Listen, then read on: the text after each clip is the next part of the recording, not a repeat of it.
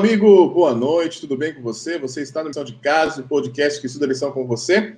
E nessa semana nós temos o privilégio de dar mais um grande tema bíblico voltado para a área de educação. Eu não sei você, mas essa lição me surpreendeu muito. Eu tenho gostado a cada, cada semana de estudar um pouquinho mais dela. O que você tem achado? Tem gostado? Coloca aí nos comentários, no chat, aí, o que você tem achado da lição, né? Qual é a sua crítica tal. Ah, podia ter abordado um pouquinho melhor isso, tal. Ou fiquei com dúvida naquele outro ponto. Coloca aí, interage com a gente aí, o chat está tá aí para isso, né?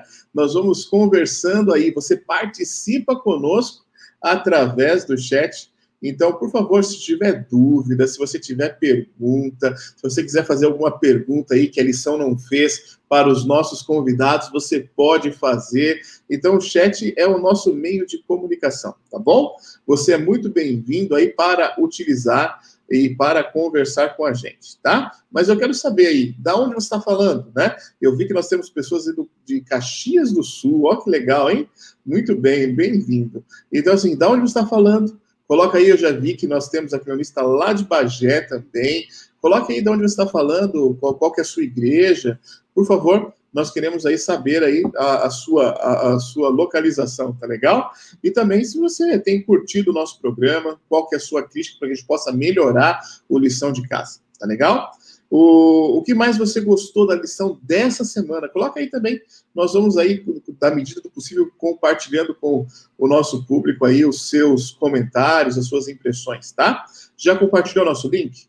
Já? Sabia. Eu, eu, eu, nem peço mais, porque eu sei que você já faz isso todo, toda quinta-feira, já sai compartilhando e tal, porque nós contamos, porque esse programa não tem aí é, investimento para marketing, divulgação, nada disso. É você fazendo o boca a boca, fazendo né, a distribuição e convidando amigos para participar. Então eu conto com você para que isso, para que nosso podcast, né, a nossa lição de casa possa aí se tornar cada vez maior e mais significativo nas redes sociais, mas principalmente no coração daqueles que estão conosco, beleza?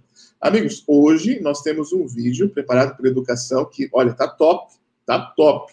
E eu quero convidar você a assistir comigo, tá bom? Veja aí.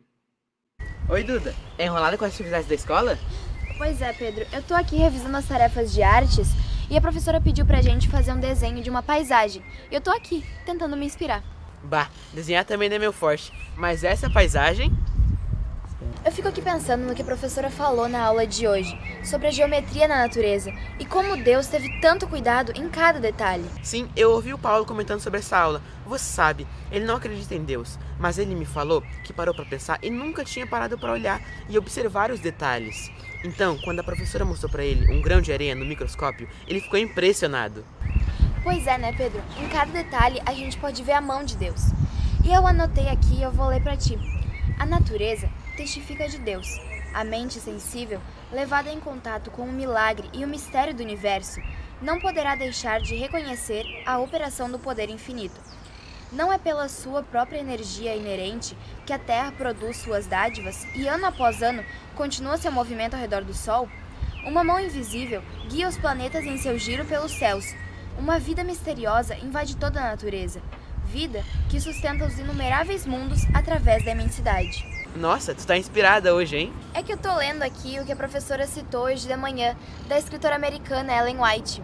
Eu também curti muito a aula de biologia, que apesar de ser um conteúdo meio diferente, nós estávamos estudando os cinco sentidos. O bate-papo girou em torno desse assunto. É incrível, né, Pedro? Quantos detalhes, quantas coisas a gente pode extrair de uma paisagem como essa. E como que alguém pode duvidar que tudo isso teve um criador? Em cada detalhe, a gente pode ver as digitais desse criador. A educação adventista ensina o criacionismo e baseia-se em argumentos científicos, sem impor crenças religiosas ou omitir a visão evolucionista. Portanto, o ensino está com harmonia com as prescrições do Ministério da Educação. Em todas as disciplinas, a visão bíblica sobre a criação é apresentada para que nós, alunos, possamos escolher o que desejamos seguir. Essa, com certeza, é uma peculiaridade da educação adventista, um diferencial. Vem estudar com a gente! Está aí o convite, né? Vem estudar com a gente, porque a educação adventista vai muito além do ensino. Legal? Amigos, eu quero fazer um convite para você.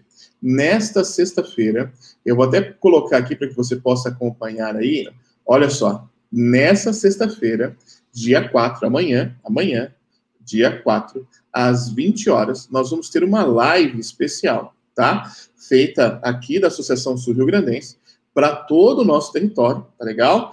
E onde nós vamos conversar é, a visão da igreja, sabe? O que, que a igreja tem sonhado e, e o que nós desejamos realizar para o ano de 2021.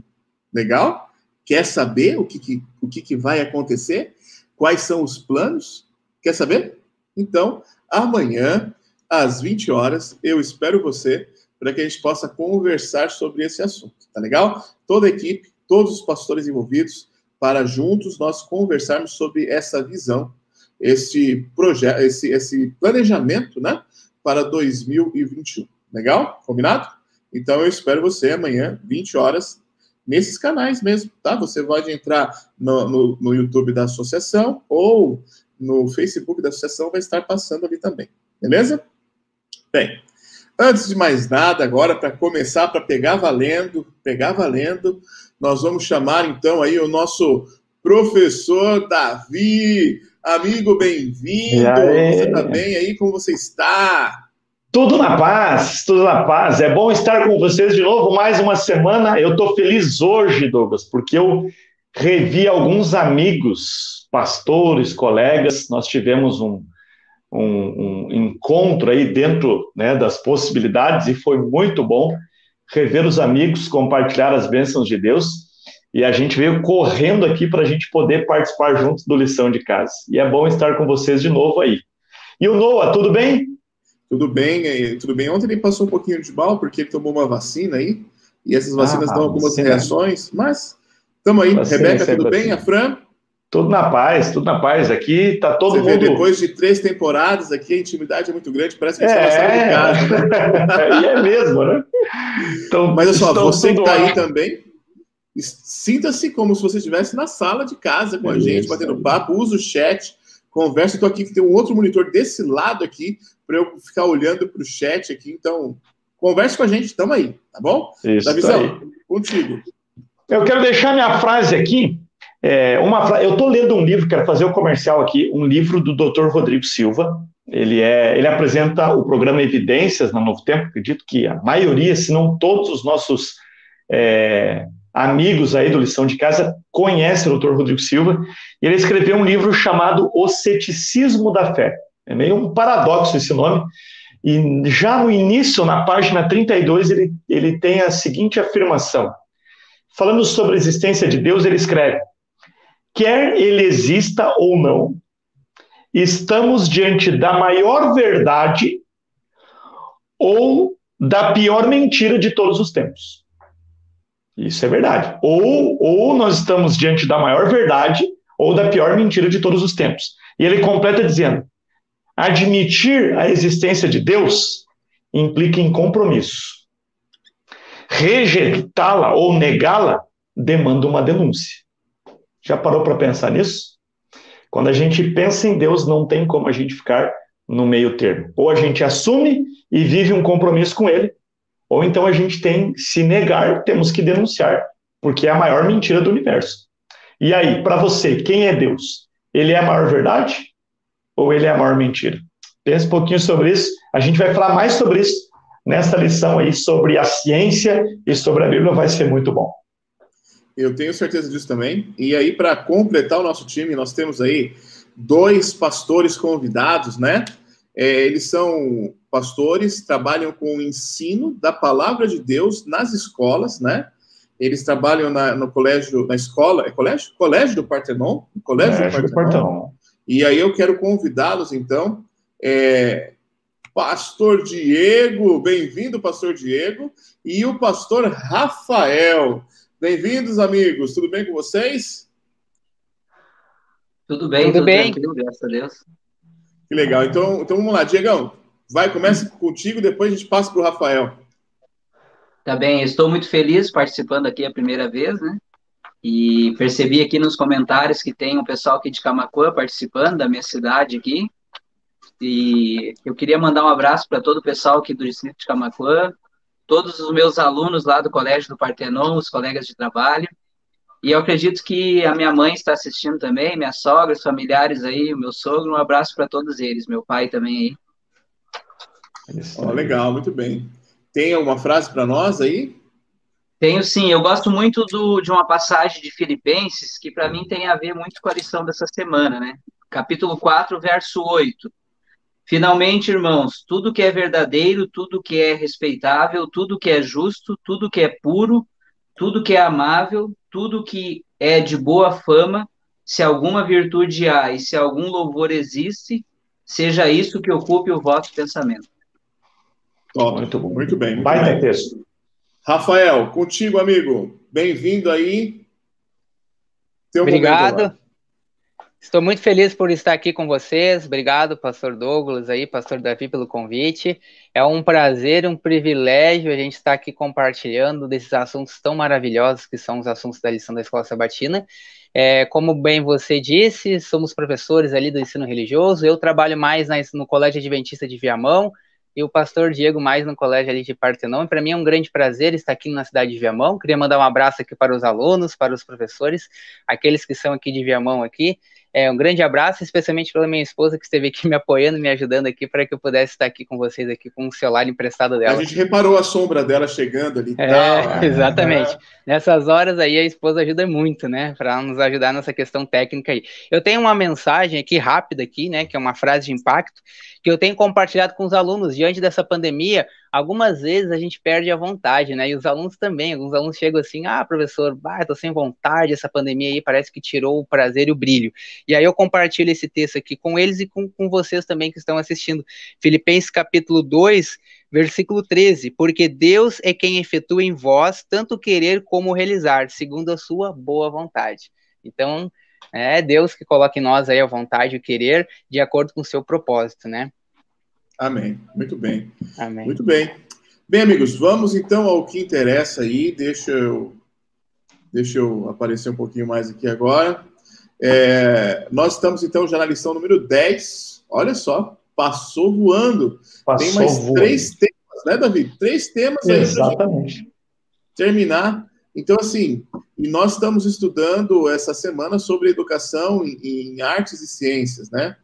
E há muito tempo é, vocês vão pode procurar na história isso. A formação acadêmica era controlada pelo clero, né? Então tudo passava na mão da, dos religiosos da época, né? As faculdades, filosofia, teologia, tudo, tudo passava por ali.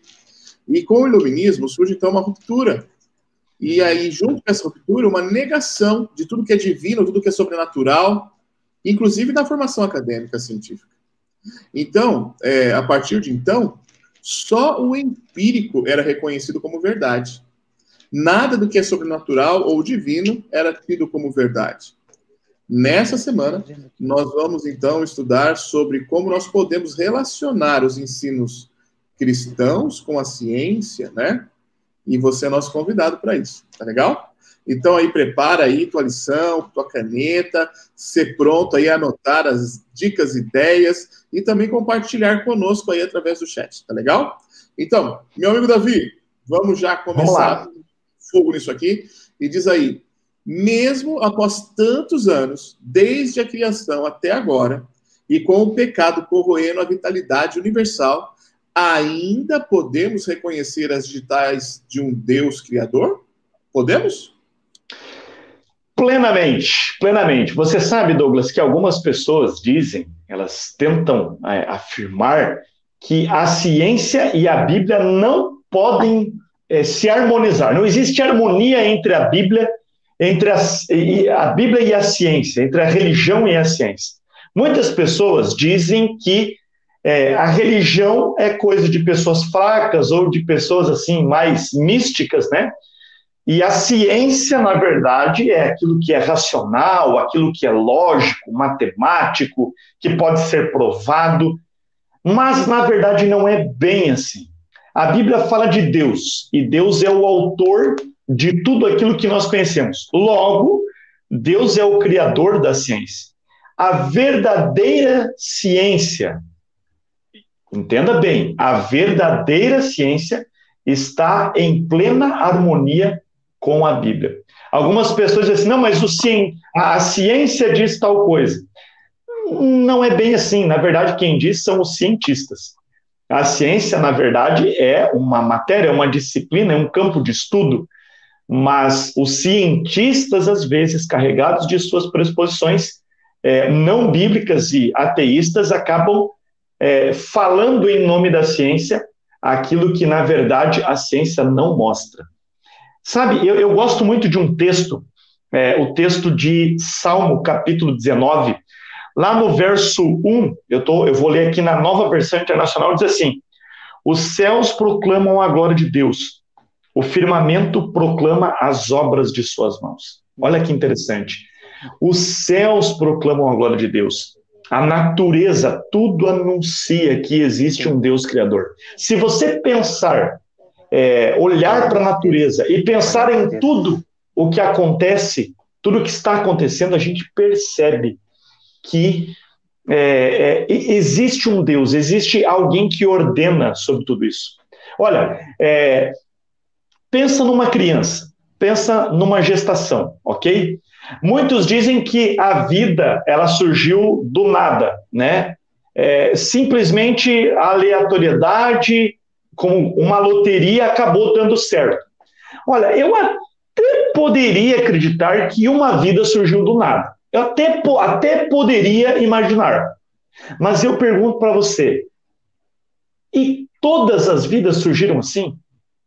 Porque quando uma criança, um espermatozoide fecunda um óvulo, gera um feto na barriga de uma mulher, quem está dizendo o que as células precisam formar? É uma única célula que dá origem a um sistema extremamente complexo. Isso tudo só pode funcionar se for guiado por alguém. A mãe não tem condições de guiar, a mãe não tem condições de mexer, é, de, de transformar aquele feto em alguma coisa diferente. Ela não pode interferir, ela simplesmente está gestando, mas ela não consegue mudar o curso natural da vida. Olhando para isso, a gente percebe que é tudo tão organizado que ou isso tem um Deus ou uma força que está guiando tudo isso, ou é muito difícil imaginar que tudo isso está por acaso dando certo dentro da barriga de uma mulher. Nós temos Davi, vários é, outros exemplos, né, Douglas, que a gente poderia usar então, aqui.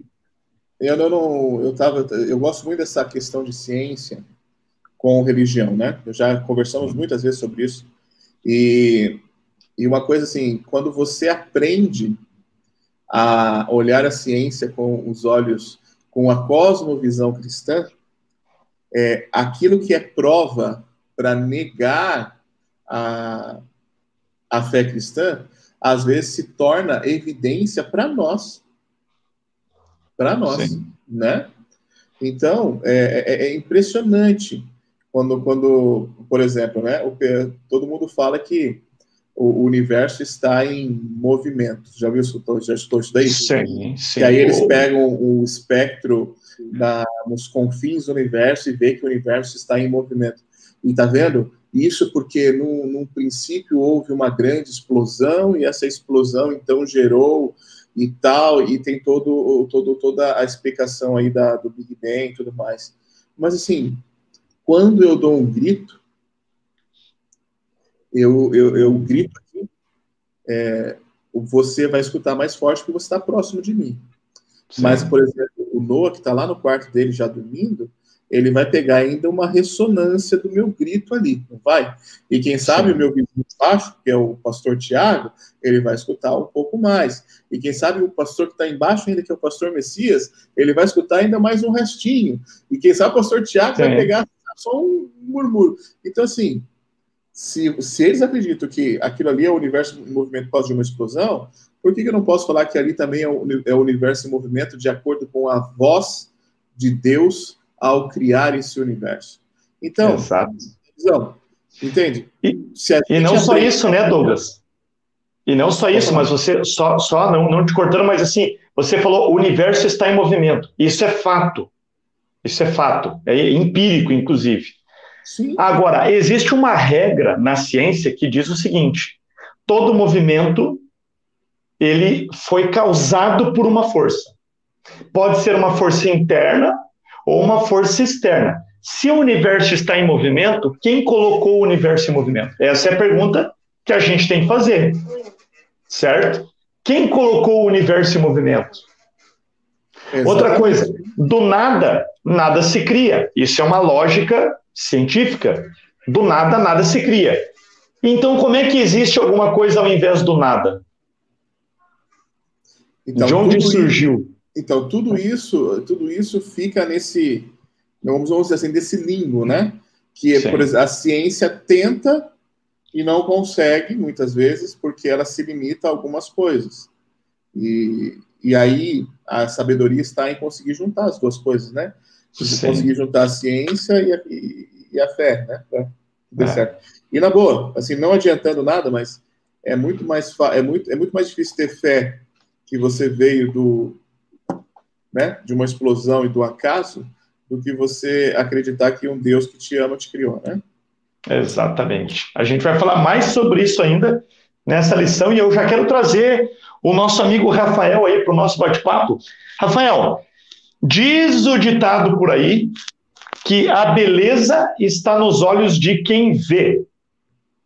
O Douglas sempre é, exa exaltando a sua beleza, a gente percebe que isso depende do olho dele, né, que está vendo e aos olhos dele ah, Olha só, eu, eu, vou fazer um desafio. Nós, eu aproveitei nossos... só para deixar um veneninho eu aqui. Eu vou fazer um desafio para os nossos internautas aqui, os nossos telespectadores, tudo mais assim. No último episódio dessa temporada, a gente vai ter que fazer uma, uma eleição aqui. entendeu? De quem é o mais mentiroso, eu acho, né? Quem é o menos feio desse, desse podcast. Cara, já foi traumático essa temporada ser ao vivo. Vamos poupar eles disso, né? De ter que escolher ainda, né? Mas diz o ditado, Rafa, que é, a beleza está nos olhos de quem vê. A escritora americana Ellen White, ela, inclusive no livro Educação, né? O livro é, é base aí para todos os que trabalham na área da educação, ela diz que tudo que é belo provém de Deus. E a gente falou um pouquinho sobre isso num outro episódio, e a gente percebe que se tudo que é belo provém de Deus e o mundo está achando um monte de coisa bonita que não tem a ver com Deus, isso nos mostra que, na verdade, nós nem sabemos reconhecer aquilo que é belo, aquilo que realmente é bonito. Em outras palavras, nós temos um mau gosto terrível. A gente não consegue reconhecer o que realmente é belo. E quando a gente vai para Deus, a gente percebe que a beleza de Deus ela está atrelada ou associada, ela é indivisível da sua santidade. Tanto é que a Bíblia, Rafael, diz que a gente tem que adorar a Deus na beleza da sua santidade, não é mesmo? É, é mais ou menos por aí, não é? Exatamente, pastor Davi. Agora vocês começaram ali a brincar ali sobre a questão ali do da perspectiva dos olhos de quem vê, e aí eu me vejo na cabeça agora aqui, né, que seria tá seria bom a gente perguntar para nossa esposa, né? É. Exatamente. Nós, porque a nossa esposa é que eu acho que poderia responder bem isso para nós, né? Porque, é. cara, como é que pode casar com um homem assim, né? A gente se acha que é, é bonito, né? Mas. Sim. Eu também estava é, pensando Davi, isso, gente... viu? Quando eu olhei você, Rafael, desculpa. Pois é. É, a gente tem que ter fé, né, pastor Douglas e pastor Davi? Temos que ter fé, é. por isso que nós estamos aí. Mas pensando nesse elemento de fé, pensando no elemento de beleza, pensando nesse elemento de natureza, é, me vem na cabeça aquilo que eu anotei aqui. É, porque você colocou muito bem, pastor Davi. É, como é que pode a gente reconhecer aquilo que é belo se a nossa perspectiva é uma perspectiva instável. Isso é, todos nós temos a tendência para o mal. É, eu tenho uma criança pequena de 3 anos de idade e você coloca duas crianças para competir o mesmo brinquedo é, você naturalmente não vai ver uma criança chegando para outra, naturalmente, né? Dizendo assim: ah, pode pegar o meu brinquedo, entendeu? Geralmente a criança, pelo menos o meu filho, vai pegar o brinquedo dele vai querer ficar com ele vai ter dificuldade de repartir. A gente percebe isso. A natureza humana, a natureza é, é, biológica dos seres vivos, da vegetação, a nossa terra, ela está manchada por algo estranho quando nós negamos a existência de Deus, a gente vai ter uma perspectiva sobre, sobre essa distorção. E aí a gente aprende na faculdade de teologia, você, o pastor Davi, pastor Diego, pastor Douglas, né? Os nossos professores lá, eles explicam que existe duas revelações, a revelação geral e a revelação especial. Mas o que, que se trata isso para a gente entender esse conceito de belo? Revelação geral seria a natureza. A natureza ela está gemendo, ela está sofrendo, ela está num processo de mortalidade. E a gente fica olhando para essa natureza, e essa natureza ela não fala.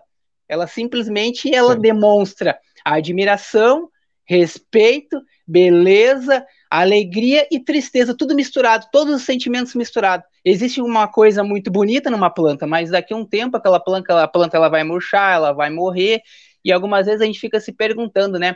Mas afinal, é por que que isso acontece? É, quando a gente lê ali em Gênesis capítulo 6, é, perdão, capítulo 3, versículo 6, a gente percebe que ali existe uma explicação na linguagem da Bíblia, que é a revelação especial.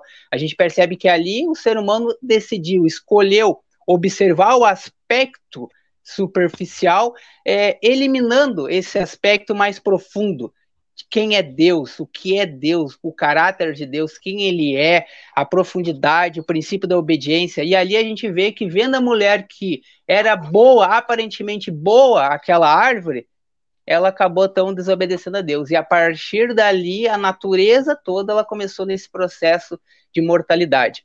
E esse conceito de beleza realmente depende da perspectiva de quem vê. Porque se nós estamos com a perspectiva da linguagem, isso é, sabendo e reconhecendo que existe o um mal, que Deus é bom, a gente vai perceber que a natureza ela está manchada. E aí cai uma grande pergunta para nós, né?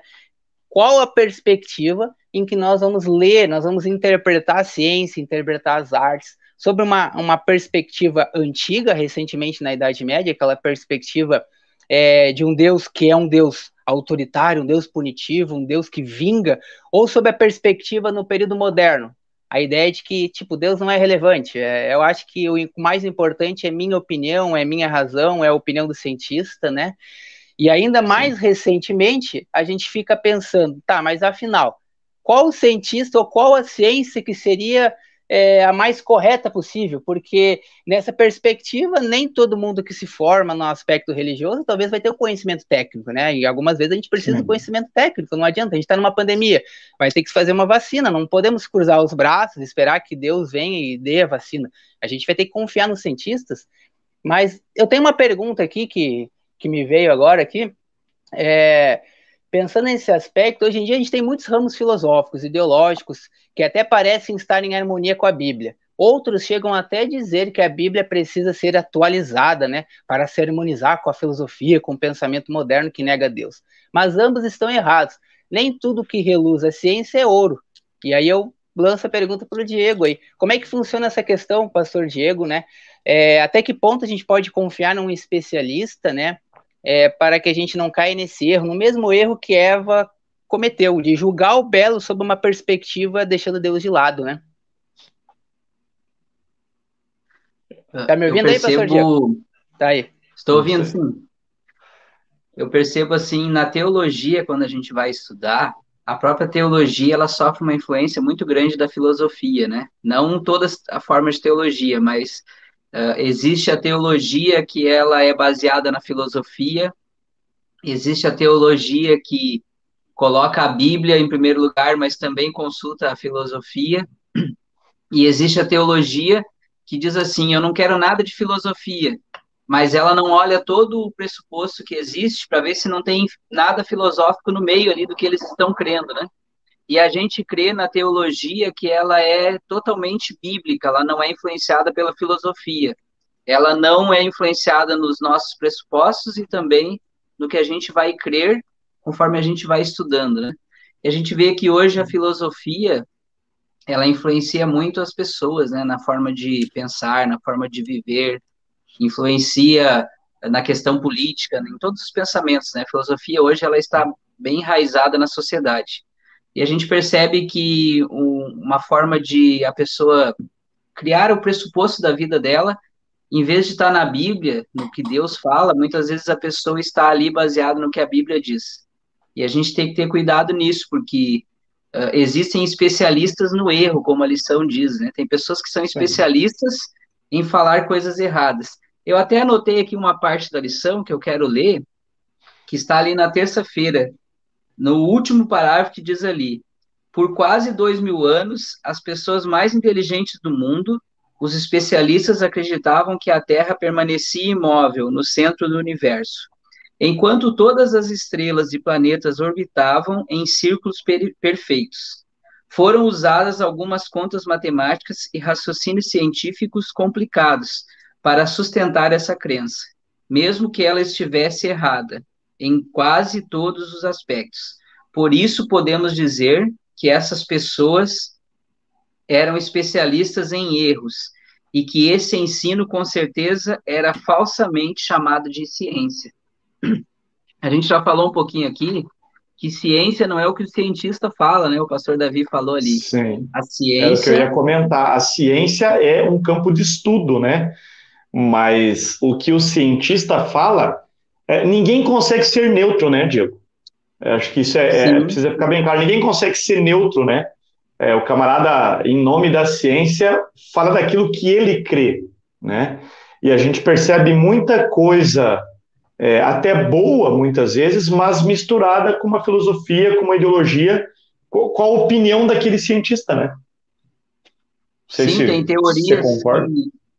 Sim, concordo. Tem teorias que são muito bonitas na, na teoria, mas na prática você vai ver não é realmente aquilo que está dizendo, né? E a, as pessoas, muitas vezes eu falo assim, uh, quando eu converso com alguém, eu digo, você não pode debater sobre a Bíblia sem você estudar a Bíblia. É a mesma coisa que eu queria debater um assunto que eu não conheço. Eu sempre digo para as pessoas, a Bíblia contém ciência, a Bíblia contém coisas que as pessoas nem imaginam. E muitas pessoas têm, que nem você falou aí, o pastor Davi falou, a, ninguém é neutro, a pessoa já vai para debater contra a Bíblia sem nunca ter lido ela, sem nunca ter estudado. E isso se torna um erro, né? Debater sobre algo que você não conhece. É. E a gente vê que. Oi? Você quer falar? Não, não, eu só ia, só ia comentar, né, que às vezes, é, é, principalmente nas filosofias modernas, né, a gente até vê coisas que parecem muito boas, né, só que a gente, como falamos lá numa das primeiras lições, a gente tem que avaliar a pressuposição e entender aonde isso vai me levar, né? Porque às vezes eu posso estar tá fazendo aquilo que é bom, mas por motivos errados, e se o motivo é errado, o resultado final também vai ser errado, né? Embora aí... o meio do processo até pareça bom, né? Não, mas tudo Fala bem. A, a, lição falou aqui, gente, sobre especialista no erro, certo? Sim. E aí a gente está falando aqui tal, aqui. Tudo bem. No nosso, no nosso Vamos, vamos, vamos deixar bem claro assim. É, com a nossa cosmovisão, a gente consegue identificar o erro. Só que, para a cosmovisão do outro, né? É, eu não vou, não gosto da palavra adversário, porque não é um adversário. Da palavra, da, da palavra da, da visão contrária, vamos dizer assim, Isso. é uma cosmovisão diferente. E quem está no erro somos nós. Por quê? Sim. Porque uh, pode ser, ah, você se baseia em uma crença medieval, ou, ou né, é, você tem que se atualizar cientificamente e tudo mais. Ok. Aí vem a pergunta assim, como, né, como nós conseguimos criar uma ponte entre é, as, é, essas visões, entendeu? Porque assim, quem eu estou falando porque assim, gente, eu, eu, estudei matemática, entendeu? Eu tenho formação em matemática e, e, e na, eu, na universidade que eu fiz, ali a faculdade que eu fiz, na universidade que eu fiz, é, eu era cristão e eu era o, praticamente o único cristão ali na sala, entendeu? Então assim, e, e eu fui muitas vezes é, é, zoado por causa disso ali no meio da galera ali e tal, de professores, de professores ensino superior, porque eu acreditava em Deus. E aí a minha visão, não, você é tolo, inocente e tudo mais. É, então, para eles, na visão deles, eu estava errado. Na minha visão, eles estão errados. Como? E aí minha pergunta, né?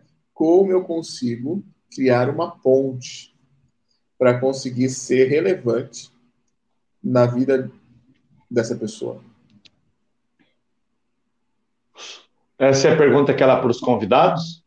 É lógico, né, cara? Tem, eles que sentir a pegada aqui, né? Vamos lá. É, é, eu, eu penso, pelo menos, é, não sei o que, que os colegas pensam aí também sobre isso, mas eu acredito que é, se a Bíblia, se a Bíblia ela, ela contém ciência, ela não é um livro científico, embora ela tenha muita informação científica, eu acredito que a gente já já pode pegar estas questões é, e, e, construir pontes, né? Outras coisas, e, e, isso, um detalhe que, eu, que a gente aprende com Jesus, muitas vezes a gente tenta falar a verdade, as nossas, a, afirmar a verdade. E Jesus, ele conquistava as pessoas, levando elas a pensarem, e por isso ele fazia perguntas. Eu acredito que perguntas que, que as perguntas têm um poder tremendo para criar pontes, para criar um diálogo, né? Eu, eu pelo além... menos penso dessa forma. E pastor da, Davi, eu penso também que além das perguntas, também as ilustrações também, né? Principalmente Sim. as ilustrações verdadeiras, ilustrações reais, né? É como Jesus fazia, pegava um elemento da natureza, por exemplo, pegava o exemplo das formigas, né? A gente pode pegar o exemplo de algum animal ali, é, mostrar para a pessoa que o animal ali ele tem um instinto organizado, não é um instinto desorganizado. A nossa vida, né, principalmente a nossa vida, né, uma ilustração de algum momento que a gente passou, que não, a gente não, viveu. Mas, Rafael, isso daí, isso aí, olha só, eu, eu, eu agora é, vestindo uma blusa de evolucionista, entendeu? E olhando para você cristão, e falando assim, você, você, você, é, você tem que entender que foram anos de milhares e milhares de anos da evolução da formiga que fez com que ela aprendesse a trabalhar dessa maneira. E quem não trabalhava dessa maneira acabava morrendo porque não tinha alimento e tudo mais. E aí aqueles que tinham a noção de trabalhar em, em comunidade acabaram desenvolvendo essa essa habilidade, entendeu? Então, é, é, é, é, esse ponto que eu tô falando assim. E ah, a, gente tem, a gente tem que falar sobre. Eu tô só colocando pimenta, viu, gente? Eu não queria não. Mas assim, eu, eu, eu, tô. Eu, olha só, eu. Você está falando assim de, de falar sobrenatural, de ver.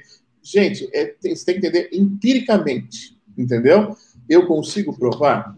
Eu consigo reproduzir isso? É, é, essa pergunta. É essa pergunta. Como uhum. eu consigo sair do ambiente fé e entrar no ambiente empírico. Como? Sim, sim. Uma coisa interessante, eu, eu, eu, terminei de ler um livro ontem, um livro muito bom, inclusive recomendo aí quem, quem gosta dessa área, é, da doutora Ana Beatriz Barbosa Silva. Ela é uma psicóloga, uma psiquiatra famosa no Brasil. Ela escreveu um livro chamado Mentes Perigosas, o Psicopata Mora ao Lado. E ela faz uma você análise. Leu, né? Por isso, é, por isso que eu li. Por, eu por isso que eu li. Do vizinho, tô com medo do vizinho. eu já tive psicopatas rondando, então a gente tem que ficar esperto com isso. E, e, e ela fala uma coisa muito interessante. Ela é ateia, tá? Ela, pelo que eu percebi, ela, ela crê na evolução. Mas ela falou uma coisa bem interessante. No um dos últimos capítulos do livro, dando um spoiler aqui, né? Ela fala uma coisa que é fascinante. A evolução prega a sobrevivência do mais forte. Se é a sobrevivência do mais forte, se é a luta do mais forte, por que, que existe bondade? Por que, que nós não, temos não, não, que ser ela, ela, ela, definiu errado. Ela definiu errado. Desculpa a, a doutora, é. mas é, é, a evolução define que é, é, a, o processo evolutivo é definido por aquele que se adapta melhor à situação em que vive. Sim, sim. Não o mais forte. Então, assim, não necessariamente o, o, o mais forte é o. Vamos, vamos supor assim, eu, isso aí é um exemplo que muitos dão, né? Numa comunidade isolada lá no interior da, da floresta amazônica, é, você vê que todo mundo tem o nariz com, com, com dois dedos, assim, de nariz, entendeu? O narizão, uhum. entendeu? Aí, por quê? Porque, assim, não, que o mais forte era um narigudo e o narigudo. Não, não é nada disso. É que naquela é, na, algum tempo atrás, o, o nariz era um símbolo, quem sabe, é, chamava a atenção da mulherada e ele conseguiu se adaptar melhor com a gurizada ali, com a mulherada, e ele e multiplicou Sim. mais. Então, quem se adapta mais, não quem é mais Sim. forte. É, é, aí existem várias correntes, né? Mas algo interessante é, dentro do processo evolutivo, não deveria existir espaço para bondade. Porque a bondade, ela te torna mais fragilizado, mais fraco, de certa forma, dentro desse ponto de vista. Um outro detalhe, por que que se o processo evolutivo, você nasce, cresce, morre, ou você nasce, cresce, reproduz e morre, por que que a gente luta tanto contra a morte? Esse não seria o final do processo? Por que que a gente essa, tem tanta é busca é, pela vida? Válido que usou. Sim. Né? Então, Eclesiastes diz isso, né? Eclesiastes capítulo 3, 11, diz que Deus colocou a eternidade no coração do homem. Então, se a eternidade está no meu coração, eu desejo a vida, eu vou lutar contra a morte. Por que, que isso acontece se nós viemos do processo evolutivo? Se o processo evolutivo é real, a gente já deveria estar bem mais acostumado e conformado com a morte, coisa que não é verdade. Esse é, é um argumento válido. É, é, então, percebe... esse exercício empírico, ele, ele ajuda a gente perceber que existem lacunas. Talvez a gente não tenha todas as respostas, mas a gente aprende também com as perguntas que ficam sem resposta. Que é um exemplo, por exemplo, né, redundante aqui, é o exemplo de Jó, né? Jó, ele não entendia o que estava acontecendo. Aí Jó vem e faz um monte de perguntas, Deus aparece para ele e faz um monte de perguntas para Jó. Daí no final Jó diz assim: Ah, tá, agora eu entendi. Eu falei, mas entendeu o quê, cara? Deus só te fez pergunta, como é que você entendeu alguma coisa? Aí eu percebi que boas perguntas, perguntas sem respostas, ainda são suficientes para nos ensinar que existe um Deus. O mistério me mostra que Deus está acima de todas as coisas e ele é incompreensível. Ele não pode ser compreendido pela mente humana. E, ele está acima. E esse, e esse aspecto, o pastor Davi e o pastor Douglas aí tá largando, largando perguntas capciosas, né? Mas é bom, pastor Douglas, porque faz a gente pensar. Esse porque, é meu assim, papel ó, aqui no podcast. Exa é, eu tô percebendo, eu tô percebendo. E eu percebo também que no argumento do pastor Davi, talvez aí seja uma possível resposta que a gente pode estar construindo, né? Será que Deus, na sua existência, né, pela fé, não está permitindo é, que a gente desenvolva a crença justamente pelo fato da gente encontrar respostas e a gente reforçar as nossas escolhas, porque se Deus aparecesse e se a ciência pudesse provar através do empirismo, talvez a gente não precisaria estar discutindo religião aqui, todo mundo ia ter certeza que Deus existe. E possivelmente também esse empirismo a gente vai começar a descobrir através de uma vida transformada pela fé, né? Por exemplo, o que que, não sei, estou pensando aqui, alguns alunos me questionam sobre o evolucionismo. Mas, por exemplo, uma pessoa que não crê em Deus, alguns alunos chegaram para mim e falaram assim: alguns que não creem em Deus têm uma vida melhor que um cristão, professor, como é que tu me explica isso? E aí eu fiquei pensando, será que essa pessoa que não crê em Deus está usando de alguns elementos de Deus, mas não está dando crédito para ele? E será que no momento que a gente começa a desenvolver essa fé na nossa vida, será que a gente não vai ser mais amável, mais carinhoso, não vai ser mais inteligente, não vai ser mais pensador? Será que a gente não vai desenvolver? Será que o que está faltando não é a gente desenvolver a nossa fé? Talvez também é uma pergunta que eu devolvo aí. Sim. Não, então, peraí. Então, assim, eu, podia, eu, podia, eu podia fazer a pergunta, mas eu, nós não estamos prontos para falar sobre ela agora, tá bom? Mesmo porque o tempo não deixa. Mas, assim, eu, eu poderia rebater você falando a seguinte coisa. Então, você está querendo dizer que todo mundo que não acredita em Deus não é amável, não é carinhoso, não é cuidadoso, não, entendeu? Então, é, é um argumento. Eu acredito que o sol nasce para todos. Mas esse argumento também. Então, eu, eu, hoje eu tô chato, desculpa, mas. Não, mas é isso, entendeu? É, eu Você está magnânimo hoje, magnânimo. Então, entenda, é porque assim, esse assunto é um assunto que eu curto demais, estudo bastante sobre ele. Sim, então, sim, assim, sim. entenda, esse é um argumento que eu não posso usar, porque se eu uso, eu, eu, eu tô, tô atirando contra o meu pé. Então, eu penso assim, olha, então, é, de, de, outras religiões, outras. E ONGs não existem, então né? Porque olha quantas ONGs existem não vinculadas com, com a fé cristã e que, que, que, são bondosas, caridosas e cuidam até de animaizinhos e tal. Mas então, talvez, tem... Douglas, talvez a gente poderia refinar um pouquinho mais esse argumento da seguinte forma: por que, por que, que eu tenho que ser bom para as pessoas? Por que, que eu tenho que ser honesto? Por que, que eu tenho que ser verdadeiro se Deus não existe? Então, se eu não vou é prestar conta. Lembra dos irmãos Karamazov, Dostoiévski? Sim, e assim, Se Deus não existe, tudo fala sobre isso no seu livro, né?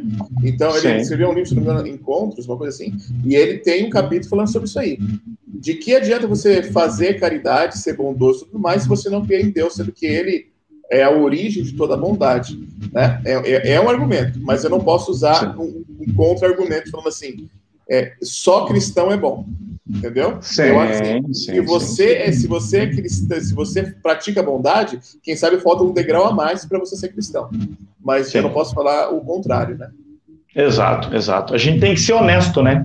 É, assim como a gente fica chateado gente, quando as pessoas... Aí, me ignore, me ignore, me ignore. Vai lá, continua, se é, não, não, hoje. É, eu digo assim, um comentário sim. Vai lá, vai lá, Diegão. Agora já, o tempo já foi. Pode fazer, Diegão. Bem rapidinho aqui, então. Uh, eu acredito, o pastor. Que Olha lá que hoje eu estou apimentado, hein? Eu, uh, quando eu comecei a estudar a Bíblia, eu li um livro do Mark, pastor Mark Feeling, que ele diz assim que quando você vai conversar com alguém, você inicia concordando com aquilo que, que a outra pessoa pensa, que não vai contra os seus princípios. Então, eu acredito que quando, quando você vai conversar com alguém assim, você tem que começar concordando. Primeiro, você tem que entender do assunto, né? Para a pessoa perceber que você entende. E começa concordando com ela para ir ganhando a confiança, né? Mas eu queria falar aqui de um ponto que a lição fala também sobre a arte, não só sobre a filosofia, né? que a sim, arte sim. ela também influencia. E, e, tudo que a gente consome, né, através das mídias sociais, hoje todo mundo, praticamente todo mundo tem um celular ali com acesso Netflix, YouTube, tudo que é maneiras ali de outros streamers, né?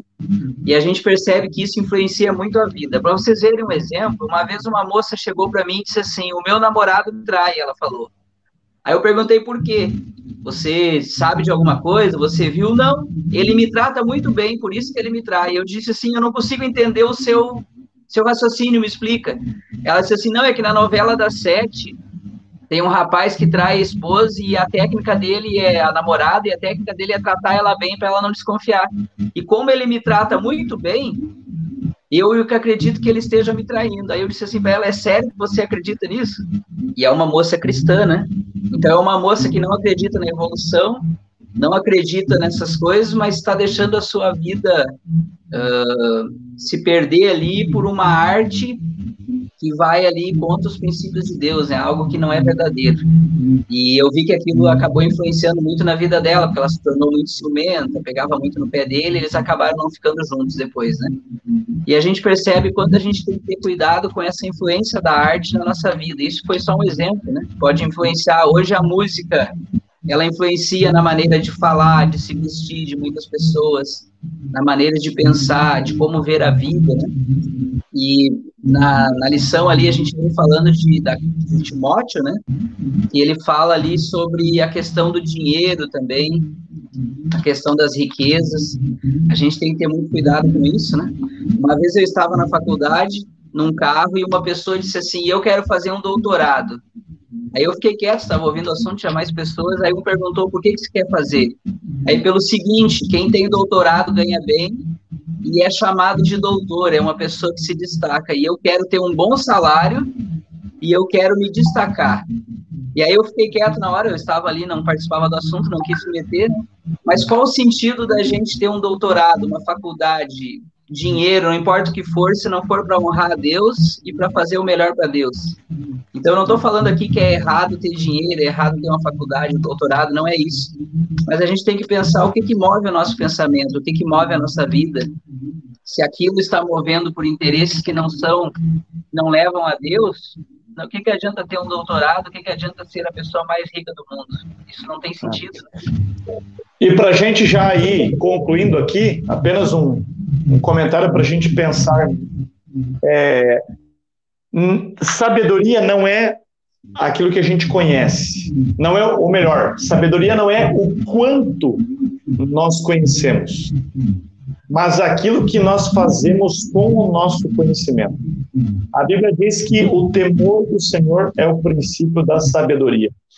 Então, a verdadeira sabedoria é conhecer a Deus, e uma vez que eu conheço a Deus, eu aprendo a distinguir entre o certo e o errado, entre aquilo que é bom e aquilo que é mal. Quando Salomão pediu a Deus um coração sábio, na verdade, ele pediu um coração que soubesse ouvir, ouvir a voz de Deus. E a verdadeira sabedoria, a verdadeira ciência, na verdade, está em você ouvir a voz de Deus, em você conhecer a Deus e permitir ser transformado por ele. Amigos, hoje, hoje aqui, Douglas, eu acho que foi muito bom o bate-papo.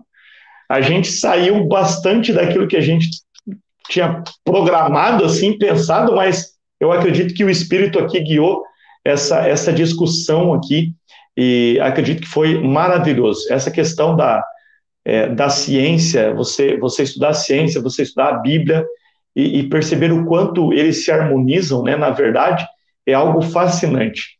E para ficar bem claro, a gente não gosta quando as pessoas generalizam os cristãos. Ah, os cristãos são um bando de tapado que não entende nada da vida. Mas às vezes alguns cristãos podem achar também que aqueles que não creem em Deus, que não creem na Bíblia, também são tapados e que não entendem de nada. E na verdade não é assim. Existem pessoas inteligentes nos dois lados, existem pessoas insensatas dos dois lados. Eu acho que a gente precisa, na verdade, quebrar esses rótulos de do, cristão, a, esses grupos, né, o cristão e o ateu, e a gente começar a olhar para aquilo que a gente tem em comum é, e a partir disso construir aí um, um, raciocínio, uma cosmovisão juntos, né? E acima de tudo o respeito, respeitar as pessoas que pensam diferente da gente. Isso é primordial. E só para terminar aquele meu argumento aqui, para deixar claro, entenda, é, tudo que eu usar de argumento para falar é, contra a ciência, eles podem usar a mesma coisa para falar contra Sim. a fé cristã. Entendeu? Por quê? Porque o óculos que eu uso é diferente do óculos que ele usa. E, como eu falei, eles veem o universo em movimento por um Big Bang. Eu vejo porque Deus falou. E Deus criou através da sua voz. Então, amigos, é, a gente tem que ter sabedoria de mostrar é, aquilo que nós cremos por aquilo que nós somos, não é, batendo, não, não discutindo e não tá gerando atrito porque, porque nós temos que respeitar aquilo que ele acredita, se é ciência, e eu tenho que é, buscar o, o respeito pelaquilo que eu acredito que é a minha fé. E, e orar para que Deus crie uh, nele o desejo de entender um pouquinho mais daquilo que eu acredito. E se ele for um bom cientista e curioso, como todo cientista é, ele vai tentar descobrir também um pouquinho mais daquilo que você crê também. Isso aí.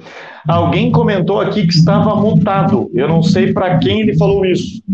O Deus. Mas, ok. É, agora, eu só queria, antes de passar aqui, fazer um comentário. A Rosilene da Silva Ferrugem, ela disse assim: sou formada em matemática, física e psicopedagogia. Em tudo vejo a mão de Deus. Precisa de muita fé para crer que é obra do acaso. Olha só, alguém que é formada, que né, tem aí três áreas de, de estudo, de ensino, né, e ela consegue ver a mão de Deus. Então, é, não importa quem é você, se você é um grande intelectual, uma pessoa mais simples, mais humilde, se a gente quiser e, e se abrir para Deus, com certeza a gente vai conseguir reconhecer Ele. Agora, amigos, é, Diegão, ponto alto da lição para você e a sua consideração final aqui para gente. Posso ler um texto aqui para encerrar aqui, meu ponto alto? Pode, pode. Em 1 Coríntios capítulo 15 diz assim: Se a nossa esperança em Cristo se limita apenas a esta vida, somos os mais infelizes de todos os homens. Eu penso assim, se se uma pessoa não crê em Deus, respeitando toda a crença, né, toda forma de, de, de, de, lente de ver, como o pastor Douglas falou, mas imagine assim, uma pessoa que não crê em Deus, que não acredita, com quem que ela vai se relacionar? Ela vai perder essa dádiva que é da gente poder se relacionar com Deus, ter uma comunhão com Deus. Imagina que triste isso, a pessoa viver sem poder saber que tem alguém que, a, que nos criou, que nos ama, que morreu por nós, que está disposto a nos salvar a todos os momentos e que um dia vai voltar aqui para nos buscar. Eu penso assim que a pessoa que não crê em Deus, ela está perdendo de viver isso, de ter essa comunhão com Deus, de poder se relacionar com esse Deus que fez tudo por nós e continua fazendo. Eu vejo assim, né? Como é importante a gente pensar nisso, nessa questão do que, que a gente está perdendo se a gente não crê em Deus, né? É verdade. É, quanto mais temos comunhão, mais aprendemos dele, sobre ele, né, e com ele também. Rafael, ponto alto da lição, sua consideração final aqui para gente.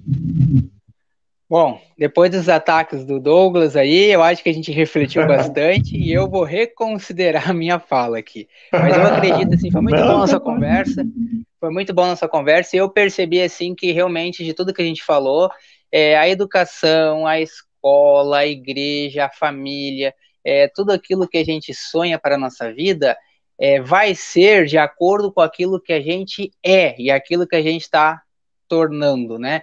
Então a gente cria muitas expectativas em relação à instituição, muita expectativa em relação às pessoas, mas nós temos que desenvolver uma expectativa naquilo que a gente acredita. E aquilo que a gente acredita tem que ser algo prático, algo coerente e algo equilibrado sempre dando crédito àquilo que nós acreditamos, para que assim a gente desenvolva um relacionamento saudável, um relacionamento respeitoso, carinhoso, diante de todas as fés, de todas as religiões, de todas as crenças. E se você que está assistindo aí, meu amigo, minha amiga, saiba que nós te amamos e nós te respeitamos. E essa discussão aqui é uma discussão bacana, a gente brinca, algumas vezes a gente vai para um lado e vai para outro, mas o nosso grande objetivo aqui é aprender. E eu creio que esse é o grande ponto alto do relacionamento, é a gente sempre estar disposto a aprender e nunca se achar. Até porque, como eu falei, o crédito não está na gente, o crédito está na nossa fé. Amém. Muito legal, muito legal. Eu quero terminar dizendo para você, amigo, você que nos acompanhou até aqui, é, uma vez que nós acreditamos que viemos das mãos do Criador, e eu tenho certeza que você acredita também dessa forma. Nós temos uma responsabilidade. Existe um mundo de pessoas que estão perdendo a beleza da vida ao reconhecer a existência do Criador. Deus se revelou para você, mas ele também quer se revelar através de você. Você já parou para pensar nisso? Deus se revelou para você, mas ele também quer se revelar através de você, através dos seus atos, através de uma transformação de vida. Assim você pode também ser o embaixador do reino, cumprir a missão de proclamar a existência desse Criador e, principalmente, proclamar que ele voltará para fazer juízo e vai levar todos aqueles que o aceitaram para o céu.